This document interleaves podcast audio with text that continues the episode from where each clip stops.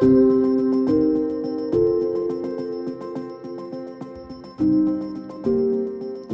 Ukrainiens sont-ils fatigués de la guerre que la Russie leur a imposée depuis bientôt dix ans A-t-on droit de se décourager face à la perspective d'une guerre encore plus longue? Pourquoi la défaite ukrainienne contre la Russie serait la fin de l'Europe? Vous écoutez le podcast L'Ukraine face à la guerre. Ce podcast est enregistré en Ukraine et par des Ukrainiens.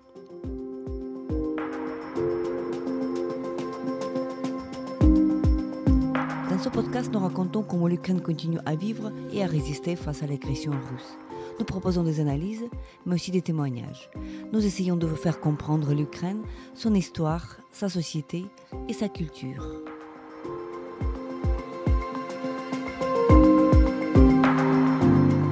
Je m'appelle Tetiana Ogarkova. Je suis universitaire et journaliste, responsable du département international à l'Ukraine Crisis Media Center une ONG dont la mission est d'informer le public étranger sur l'Ukraine. Ensemble avec Volodymyr Yermolenko, philosophe et journaliste ukrainien, rédacteur en chef de l'UkraineWorld.org, président du PAN Ukraine, nous avons intervenu à la soirée du Théâtre du Soleil, intitulée Russie hors d'Ukraine, organisée par Desk Russie et animée par Gala Ackerman le 21 janvier 2024. Dans ce podcast, nous reprenons l'intégralité de cette intervention. Écoutez.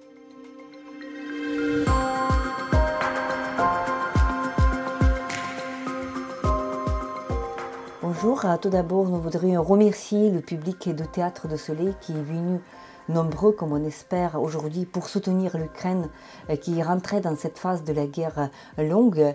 Euh, je m'appelle Tetiana Ogarkova, je suis universitaire, journaliste, je suis coordinatrice du département international à l'Ukraine Crisis Media Center. À côté de moi, euh, Volodymyr Yermolenko, philosophe, rédacteur en chef de l'Ukraine, ukraineworld.org, président du PAN Ukraine.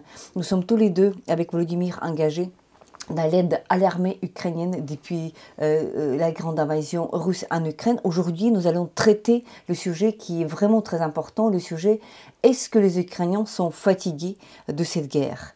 Euh, Quel est l'état d'esprit de la société ukrainienne? Quel est l'état d'esprit euh, de, la société civile ukrainienne aujourd'hui? Alors, et voilà, est-ce que, Volodymyr, selon toi, est-ce que nous, les Ukrainiens, on a droit d'être fatigués, euh, étant donné qu'on entre dans la guerre qui risque de durer plusieurs années, peut-être des décennies, on ne sait pas?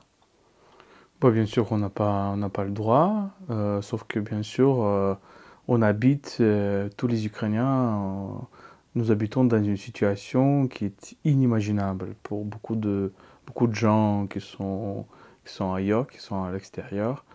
Euh, et parfois, quand on entend les phrases comme euh, l'Ukraine fatigue, fatigue de l'Ukraine, l'Ukraine fatigue, euh, parfois on reçoit aussi des messages de nos amis de l'Europe occidentale, centrale, en disant que voilà, nous sommes en dépression, on sait quoi, on sait pas quoi faire. Pour nous, c'est ça, c'est qui est, qui est décourageant. Euh, parce que pour nous, bien sûr, il n'y a pas d'autre issue, il n'y a pas d'autre solution. Il faut se battre, il faut aider à l'armée, il faut aider euh, donc dans plusieurs, euh, plusieurs, plusieurs niveaux. Soit tu es dans l'armée, soit tu es à l'armée. C'est ça la, situation dans laquelle nous vivons. Sous les bombardements quasi quotidiens de, l'armée russe des villes ukrainiennes. Et je pense que notre message toujours aux nos amis européens, c'est de, de, dire que on n'a pas le droit à cette dépression, on n'a pas le droit à ce désenchantement, parce que euh, l'avenir qui nous attend, tout, euh, tout le monde, tous, c'est l'avenir malheureusement qui est macabre, qui, n'est pas, qui est l'avenir sombre, qui n'est pas du tout un avenir hein, euh, très très claire et brillante. Je, je parle de l'Europe entière. Donc on entre vraiment dans une époque qui est comparable de l'époque de, de, début du XXe siècle, des années, je sais pas, 30, 40 du XXe siècle.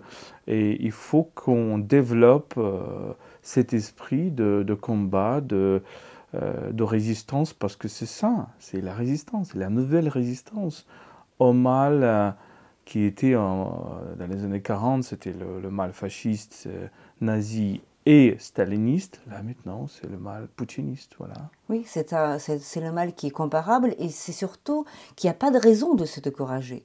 Donc euh, je me dis en me levant tous les matins que il y a deux ans, on était tous dans une situation de, de, de, de stupeur, de l'angoisse extrême parce que les, bah, les chars russes arrivaient vers la capitale et donc le, le, voilà, tu ne connaissais pas ton avenir, tu connaissais pas ce qui pouvait arriver même demain.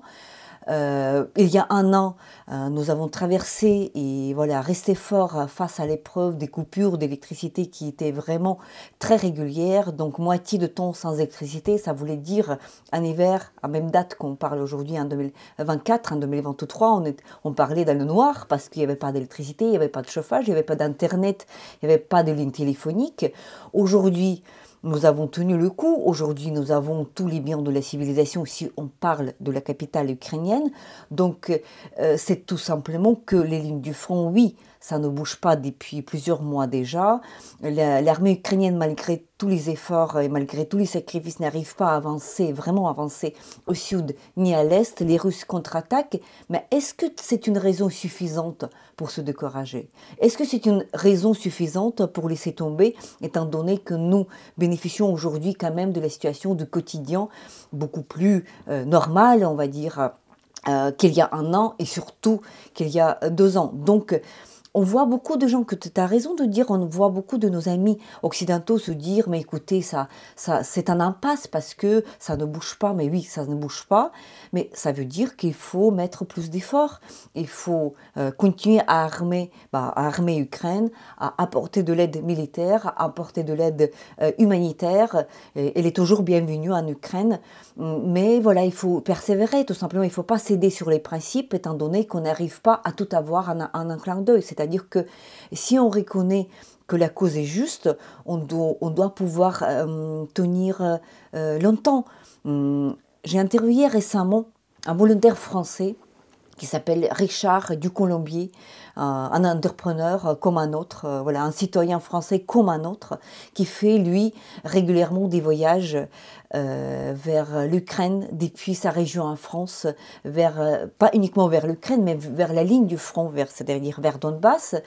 Il a, il a dit une phrase qui m'a frappé une fois dans ses réseaux sociaux. Il a dit que si on veut, on peut, et si on peut, on doit voilà une recette, elle peut euh, paraître simple, mais c'est ça. Si on veut aider, donc si on veut, on, est, on est convaincu qu'on a raison, on, peut le faire, et si on peut, on doit, on doit tenir fort.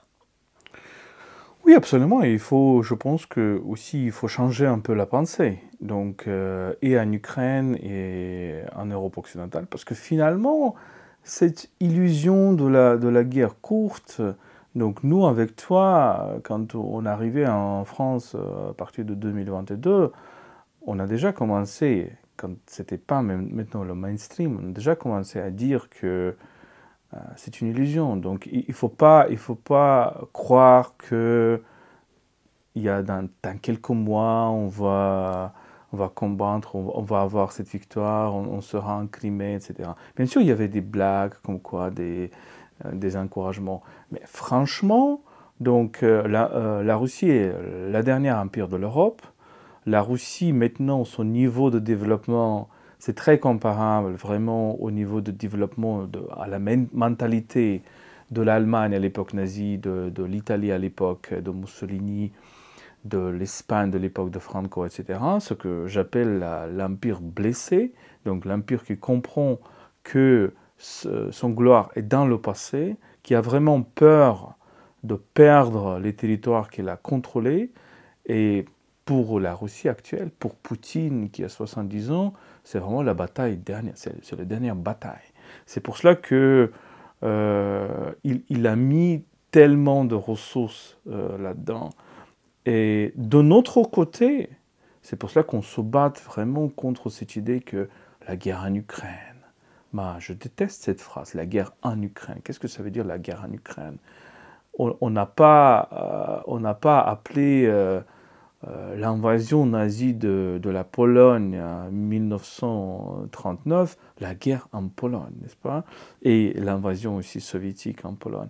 Donc, ce n'est pas la guerre en Ukraine, c'est la guerre de cette dernier empire européen contre l'idée de l'Europe libérale, contre l'idée de l'Europe démocratique, contre l'idée de, la liberté, contre l'idée de, l'Europe qui essaye de réduire euh, l'espace pour la violence. Alors pour moi, le projet européen, c'est surtout, surtout un projet moral, c'est pas un projet économique, c'est pas un projet de mobilité des gens, c'est surtout un, problème, un projet moral.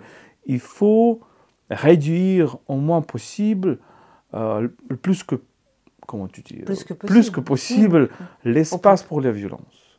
Donc il faut réduire la violence dans la société. Et la Russie nous dit que il, mène un, autre projet, un projet alternatif. Euh, c'est un projet qui euh, élargit, la, élargit violence. la violence, qui dit que la violence est la seule solution. Donc euh, la violence est toujours la seule solution dans la politique intérieure, dans les relations avec des êtres humains, dans les relations dans la famille, etc. etc. Et c'est contre ça qu'on nous battons les Ukrainiens, parce que déjà à partir de nos révolutions, de Maïdan, etc., c'était surtout une révolte contre la violence. Et je pense que les Européens, les Français, euh, les, Allemands, les Polonais doivent comprendre que si cette morale euh, démoniaque de la Russie qui dit que la violence c'est la meilleure solution de tout le problème, s'ils gagnent en Ukraine, ça va continuer aussi, ça va continuer dans toute l'Europe. Justement, justement, donc parce que il y a une, interrogation qui, qui, a l'air de revenir.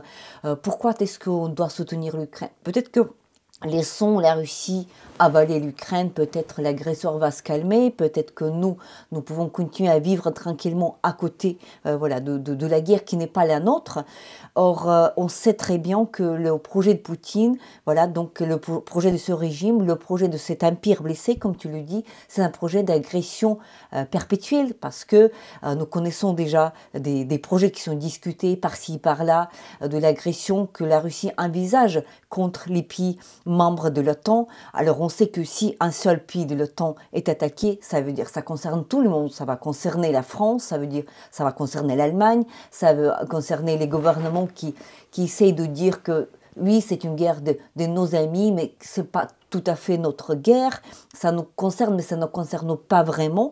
Or, oui, ça vous concerne parce que nous avons vu en pratique déjà plusieurs drones voler jusqu'à la Roumanie. Nous avons vu déjà des missiles voler russes voler jusqu'à la Pologne. Euh, alors oui, aujourd'hui, on peut dire que c'est un effet voilà secondaire, mais qu'est-ce que vous allez faire? Si la Russie va vraiment attaquer, elle va attaquer, parce qu'il n'y a pas d'autre raison d'être. Ben, bien sûr. Voilà. Et donc, il, faut penser euh, à cela sérieusement. On ne peut pas euh, arrêter l'agresseur en le laissant manger encore un, bout, parce que euh, voilà, il va, il va continuer tout simplement.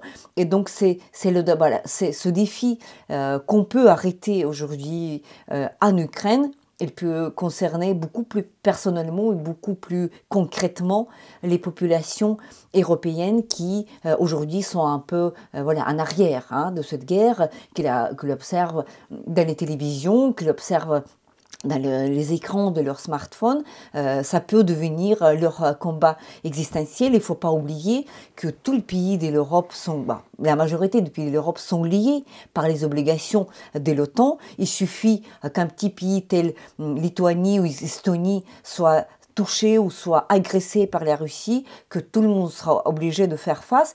Et oh, après, il n'y aura pas d'excuse que, mais écoutez, il y avait des décennies que nous avons laissé aller un peu notre industrie militaire et qu'il y a des chars qui manquent, qu'il y a des missiles qui manquent.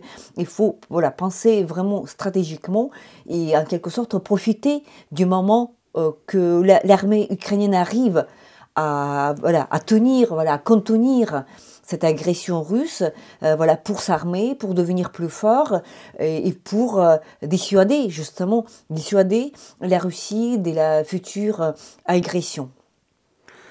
Oui, parce qu'il faut être clairvoyant. Et à partir de, des années 2000, on a, on a commencé avec toi de, parler de ça à partir de l'agression la, russe contre la Géorgie. Les Ukrainiens à 2008. 2008. Alors, les Ukrainiens ont compris dès le début, au mois d'août 2008, que l'Ukraine sera la prochaine, suivante. Et moi, je me rappelle cette visage, figure très satisfaite de Nicolas Sarkozy qui a dit qu'il a achevé la fin d'une guerre. C'était une illusion absolument criminelle. C'était une illusion totale. Parce que soit il n'a rien compris, soit c'était une complicité dans le crime. Donc euh, la Géorgie était, euh, était vraiment le, premier signe de, cela. Euh, et puis, bien sûr, bah, à partir de 2014, chaque année, on venait en France en donnant des conférences, surtout sur la propagande russe, parce qu'on disait, voilà, il faut comprendre ce qu'ils pensent, les Russes. Et on a analysé avec toi les, les programmes de télé, quand les Russes disaient, ben voilà, on va élever le drapeau russe euh, à, Berlin. Euh, il y, avait des, y avait des vidéos comme ça. On va lancer une missile euh, balistique contre Londres, contre Paris, etc. Ça, ça, ça, été déjà dans la télévision étatique russe à partir de 2014, 2015. Bien sûr, pour eux, c'est une guerre contre l'Europe, euh, y compris contre la France, y compris contre l'Allemagne, y compris contre l'idée de l'Europe. C'est pas la guerre en Ukraine, c'est pas la guerre contre l'Ukraine, c'est la guerre contre l'Europe. Et euh, euh, les Européens, les Français, ils doivent le comprendre euh, le, le, vite possible, parce que c'est déjà trop tard. C'est déjà trop tard de le comprendre maintenant, mais c'est pas trop tard, c'est déjà tard. Mais on peut mobiliser les ressources, on peut mobiliser euh, les économies, les finances, les, secteurs militaires pour vraiment euh, défendre l'Europe, y compris l'Ukraine, contre cette agression. Parce que l'aide qu'on reçoit, l'aide militaire, et bien sûr on est très reconnaissant pour cette aide militaire, pour cette aide économique qui vient de l'Europe, et là il faut dire, il faut être très sérieux et dire que bien sûr l'Ukraine ne, ne, va, ne, va, pas se tenir sans cette assistance, mais il faut comprendre que ce n'est pas une aide humanitaire en Ukraine qui souffre de cette agression. C'est une, c'est une aide euh, pour l'armée ukrainienne, pour la société ukrainienne, qui sont vraiment euh, maintenant à la frontière de l'Europe en défendant contre quand tu dis Quand tu dis justement que c'est trop tard ou c'est tard, il faut aussi réfléchir sur cet aspect du temps, en fait, qui est capital dans cette guerre. Puisque dès le début, il y avait, voilà, il y avait cette attitude qui était très claire pour les Ukrainiens, puisque d'une part, on, comprenait que les partenaires, les Européens, mais aussi les Américains, faisaient tout pour que Poutine, pour que cette armée russe n'arrive pas à avoir ses objectifs, c'est-à-dire occuper le pays rapidement, parce que voilà, les armements ont été quand même envoyés, etc. Mais d'autre part, qu'il n'y avait pas cette volonté, cette décision prise claire et nette que nous allons tout faire pour que l'Ukraine gagne. C'est-à-dire qu'il y a quand même cette crainte, cette peur de la défaite de la Russie qui est dans l'esprit, parce que, dans les esprits, parce que tout de suite, il y a cette réflexion, cette inquiétude, cette angoisse par rapport, mais qu'est-ce qu'ils vont faire si la Russie perd le contrôle, quelle espèce de chaos est-ce que ça va créer euh, voilà, aux frontières de l'Europe, etc., euh, etc. Donc, comment faire de la sorte que l'Ukraine résiste, mais qu'elle ne gagne pas cette guerre? Or, ce que nous voyons dans la réalité, c'est que ça prolonge la guerre. Ça transforme cette guerre qui aurait pu être plus courte à une guerre beaucoup plus longue, qui dévore des ressources, pas uniquement les ressources ukrainiennes, mais aussi des, ressources européennes, aussi des ressources américaines. On entend parler aujourd'hui du fait que les ressources commencent à manquer un peu par-ci, un peu par-là. Et donc voilà, en, voulant étaler l'effort de la guerre dans l'OTAN, euh, on laisse tout ce temps en Russie. Aujourd'hui, Volodymyr Zelensky, président de l'Ukraine, a dit cette phrase que voilà, on savait depuis un certain temps que euh, Corée du Nord, sous sanction depuis des décennies, qui livrait déjà hum, des obus à la Russie, on savait même qu'il commençait, qu'il avait cette hypothèse-là, qu'il pouvait euh, livrer des, des missiles euh, balistiques à la Russie. Aujourd'hui, Volodymyr Zelensky, président de l'Ukraine, dit que les missiles de la provenance nord-coréenne ont déjà tué des civils en Ukraine. C'est-à-dire que voici comment la Russie utilise temps qu'on les laisse. Donc euh, il fait des alliances avec Corée du Nord, un pays bien sûr sous sanction depuis les décennies, mais qui dispose quand même de, missiles. Euh, il y avait une époque, en 2022, on ne connaissait pas le mot shahed euh, iranien. Aujourd'hui, on connaît malheureusement ces drones de la provenance iranienne qui, qui, voilà, qui nous réveille euh, plusieurs nuits d'affilée parfois.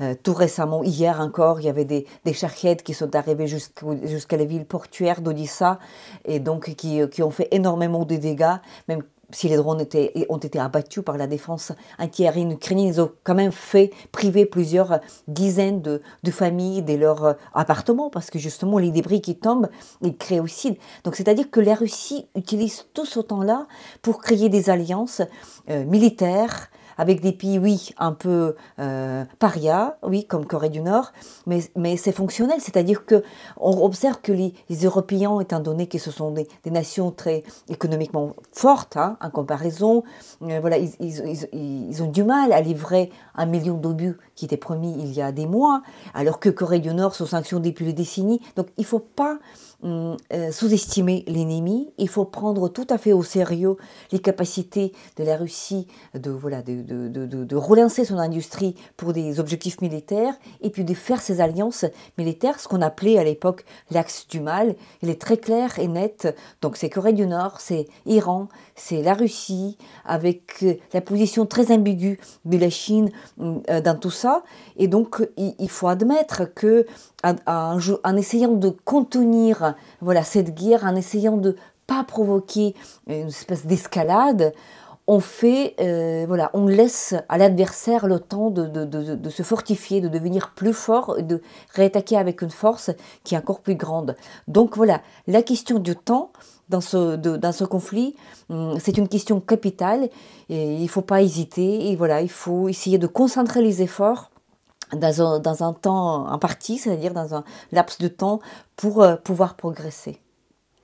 Oui, absolument, absolument. Euh, oui, on, peut, on peut penser sur une histoire alternative. Qu'est-ce que va se passer, disons, à l'automne 2022, après cette contre-offensive ukrainienne à Kharkiv et à Kherson, si on a vraiment l'arsenal pour continuer tout ça? Donc, avant que les Russes ont construit ces, ces, lignes de défense avec des mines, etc. Donc, on peut poser cette question, mais malheureusement, l'OTAN n'est pas déjà là. Donc, on a perdu ce moment les Ukrainiens, les Européens, les Américains ont perdu ce moment. Et tu as raison que la Russie se transforme vers une économie militaire. Et en fait, elle, retrouve euh, son idée, elle, elle retrouve euh, son archétype, si tu veux, l'archétype de l'Union soviétique. Parce que récemment, j'ai fait un article dans lequel j'ai dit que l'Union soviétique et le poutinisme comme la continuation de cette Union soviétique, c'est une sorte de marxisme inversé. Parce que marxisme est, bien toute la réflexion européenne avant Marx, à partir du XVIIIe siècle. C'était la question comment, comment produire, comment créer, comment, euh, comment créer ces forces de production, de création. Et finalement, Marx qui a dit, bah voilà, le pouvoir euh, est toujours dans les mains de ceux qui contrôlent les moyens de production. Alors l'Union soviétique, pourquoi euh, euh, c'est le marxisme inversé? Parce que ce n'est pas la classe de producteurs qui, qui ont eu le, pouvoir, mais c'est la, la, classe de destructeurs. Donc celui qui contrôle les moyens de destruction ont le pouvoir en Union soviétique, après Staline, et euh, en Russie actuelle. C'est la classe de, des gens de KGB, c'est la, la, classe des, de, la police, c'est la classe de l'armée, c'est la classe de producteurs de, des armes. C'est pour cela que les Russes, finalement, on comprend qu'ils ont des milliers de chars, des milliers de canons, des milliers de missiles. C'est la seule chose qu'ils finalement qu'ils apprécient. Parce que c'est la société fondée sur la violence et comme, on a déjà parlé. Et ceux qui contrôlent les moyens de destruction ont le pouvoir dans ces sociétés. Pourquoi on dit ça? Parce que finalement, encore une fois, c'est une guerre de, de, ce système qui veut détruire, qui considère que la, destruction, c'est le moyen, moyen de, de s'avancer, d'avancer, contre l'idée euh, européenne de, production, de création de, de, l'avenir. Et euh, voilà, si euh, le, système russe gagne dans cette guerre, on doit, on doit dire au revoir à l'idée de l'Europe finalement. Et je pense qu'on voit très concrètement, en fait, l'exemple de ce que tu évoques, voilà, les, les, forces de la destruction. Quand on voit la manière avec laquelle la Russie fait la guerre, concrètement, à l'Est, par exemple, à Bakhmut, par exemple, ou aujourd'hui à Avdiivka, pour avancer. Donc ils ne prennent pas un terrain d'une manière euh, intelligente grâce à une certaine supériorité technologique, au savoir-faire qui serait supérieur par rapport à leur adversaire, c'est-à-dire l'armée ukrainienne. Ils avancent en détruisant tout sur leur chemin. C'est-à-dire que les villes telles que Mariinka, les villes telles que Bakhmut, Avdiivka aujourd'hui aussi, c'est une ville complètement détruite, c'est-à-dire c'est une ruine. Euh, voilà, cet exemple aussi très tragique de la ville de Mariupol, une ville portuaire qui, qui avait hum, résisté pendant plusieurs mois, mais qui est quand même tombée, mais à force d'être réduite carrément dans cet état des ruines. Donc voilà, qu'est-ce que nous, comme Européens, qu'est-ce que nous, on peut mettre voilà, à contrebalance, c'est-à-dire pour contrebalancer cette, cette volonté euh, destructive, destructrice. Tu as dit que la Russie est le dernier empire en Europe, mais on comprend que globalement, que stratégiquement, la Russie avait perdu parce que les empires, s'ils duraient dans le temps, euh, c'était bien sûr à cause, souvent à cause de la violence, mais c'était aussi grâce à des biens que l'empire les empires historiques pouvaient proposer à des peuples qui entraient dans l'Empire, c'est-à-dire libre-échange, économie, certains droits, citoyenneté, voilà. Donc il y avait quand même, quand même euh, euh, voilà, cette carotte proposée par les empires, voilà, une espèce de bien-être, une certaine civilisation. Or que quand on regarde la Russie qui est incapable de gérer, je dirais, la majorité euh, de, de sa surface géographique, on se pose bien la question, mais qu'est-ce qu'ils peuvent proposer à des peuples qui sont en quelque sorte prisonniers dans cette Russie, parce que la Russie aujourd'hui, ce n'est pas un seul peuple, n'est-ce pas? C'est une multitude des peuples qui sont en quelque sorte les, les, les boréates, bah, bah, les autres qui sont à l'intérieur. Qu'est-ce qu'ils peuvent avoir dans, à l'intérieur de cet empire, sauf cette humiliation, euh, voilà, cette absence de, de, confort, de bien-être, des, des, des, soins et des, des débouchés, c'est-à-dire des, opportunités. Parce que voilà, une oppression, quand une oppression est partout, tu n'as pas intérêt. Donc, stratégiquement, on comprend que ce modèle-là, donc il y a quelque chose de très défaillant dans cette idée euh, de l'empire qui fonctionne uniquement euh, à cause, par la violence et à cause de la violence et grâce à cette violence. Parce que euh, la violence, elle ne peut pas être totale et elle ne peut pas être inépuisable. Parce que, voilà, chaque jour, la Russie perd aussi de, ses forces. Elle perd presque 1000 soldats en Ukraine, euh, ça peut être quelques centaines de soldats par jour, en tout cas euh, selon les, chiffres de l'état-major ukrainien, qui est d'ailleurs considéré comme relativement fiable, même par les renseignements occidentaux. Donc euh, voilà, donc cette idée d'avancer en détruisant, c'est très efficace. On doit réfléchir à la manière, qu'est-ce qu'on nous on peut comment on peut agir contre cette manière d'être, mais à la fois il ne faut pas perdre de vue euh, l'idée que stratégiquement, voilà, cette idée, ne pourra pas durer des, voilà, des, euh, trop longtemps non plus, parce que stratégiquement, étant donné qu'il n'y a rien à proposer, elle ne pourra pas durer. Et donc ça, ça doit nous redonner de l'optimisme, parce qu'à long terme, voilà, ils vont perdre, mais tout simplement c'est que ce court terme, c'est le terme de notre vie, de la vie de nos familles, de nos, enfants, de nos petits-enfants aussi. Donc bien sûr que, que les Ukrainiens font tout le possible pour que cette guerre hum, voilà, soit raccourcie dans le temps.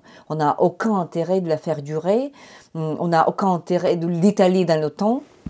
Euh, par euh, crainte de... On n'a plus peur de rien, parce que cette, peur de l'escalade qui, qui, habite les esprits, euh, souvent encore en Europe et même aux États-Unis, cette peur n'existe plus en Ukraine, parce que quand on est déjà voilà, tué en permanence, quand on sent ce danger de, de la mort tous les jours, on, finit par perdre la peur.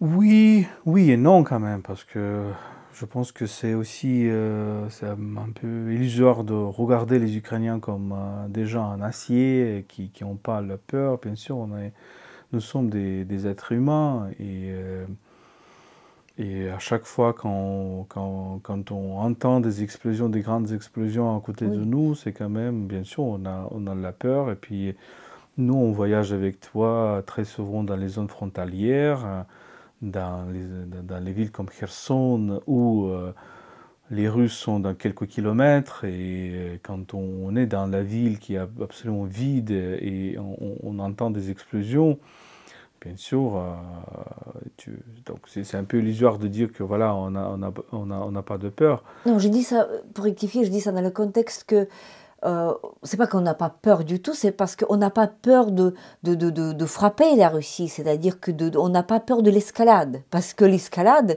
est déjà là. Donc le pire, quand le pire t'est déjà arrivé, t'as plus peur de rien. l'escalade c'est un mot absolument stupide, bien sûr.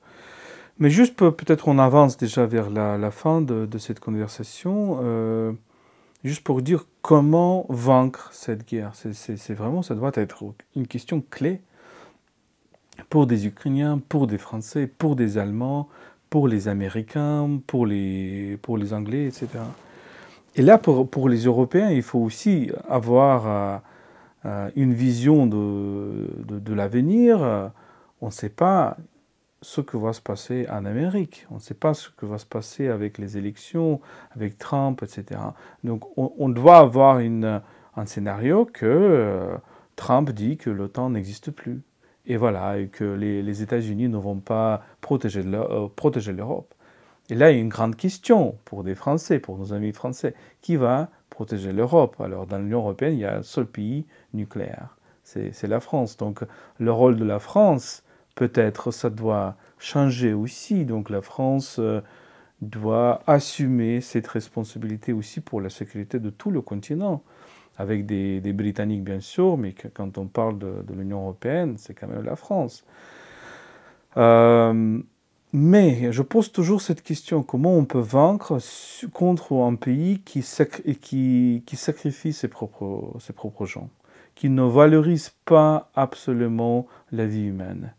Et on sait, on sait très bien que ça existait pendant la Deuxième Guerre mondiale, que Zhukov et d'autres commandants de l'armée rouge, ils vraiment ils considéraient les soldats comme, euh, comme juste quelqu'un qui, qui, qui, euh, qui, vont être tués. Et, voilà. et même l'Allemagne nazie a eu euh, l'horreur contre cette force.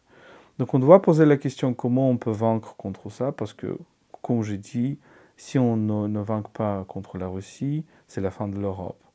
Et et je pense qu'il y a une solution. On doit inventer une façon de mener cette guerre, et c'est surtout une façon morale et une façon technologique. On doit penser dans les, dans les questions de, de, moralité, comment valoriser les vies des soldats, euh, comment valoriser le, les vies de chaque individu, et deuxièmement, technologiquement. Donc on doit inventer les technologies qui protègent les gens euh, au, maximum et qui euh, sont capables vraiment, malheureusement, tuer beaucoup de soldats russes sans perdre des, des, soldats ukrainiens ou euh, éventuellement des soldats aussi de l'Union européenne. Et ça, ça doit être vraiment la question clé de, des hommes et des femmes politiques à Paris, à Bruxelles, à Berlin, etc. Comment vaincre la guerre contre la puissance qui ne valorise pas la vie humaine, qui est capable de sacrifier euh, beaucoup de vies humaines?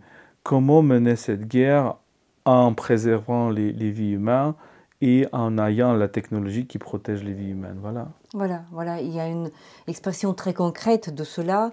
Euh, les drones, euh, voilà, qui est une, nouvelle technologie de cette guerre, qui sont utilisés aujourd'hui pour, euh, pour le renseignement, c'est-à-dire pour ce que faisait avant l'apparition de drones l'infanterie, c'est-à-dire les soldats qui allaient dans le terrain ennemi pour voir, voilà, pour le renseignement. Et, l'aviation aussi. Et, voilà, les, les, pertes étaient, étaient là-bas. Il ne faut pas se décourager, il faut être fort, il faut regarder très clairement le continent européen, qui est très grand, la population de 500 millions, la population de tout le pays de l'Union européenne, c'est une grande population qui est supérieure, hein, de trois fois supérieure, au moins trois fois supérieure par rapport à la population de la Russie, avec une économie qui est quelques fois supérieure, hein, bien sûr, de dizaines de fois supérieure par rapport à l'économie russe. Donc il n'y a pas de raison euh, de, pour, être, euh, voilà, pour cette lassitude et pour cette fatigue, l'Europe est clairement beaucoup plus forte que la Russie, beaucoup plus avancée. Et donc il ne faut pas chercher des excuses. Il ne faut pas se décourager, il ne faut pas avoir peur d'être fort, n'est-ce pas? Parce qu'on peut être fort quand on défend ce qui nous est cher, euh, ce qui nous est cher à nous tous, les Européens ou les Ukrainiens qui sont aussi européens, c'est la, voilà, la valeur de la vie humaine, le respect de la dignité humaine et puis le, respect de cet espace de la non-violence, de la cohabitation pacifique. C'est ça qui est extrêmement cher aux Ukrainiens. On comprend le sens, en fait, la vraie valeur, le vrai prix, en fait, de pouvoir vivre en paix. En fait, c'est le rêve, c'est le rêve de, de, 40 millions, voire plus, euh, Ukrainiens euh, en Ukraine et ailleurs dans le monde.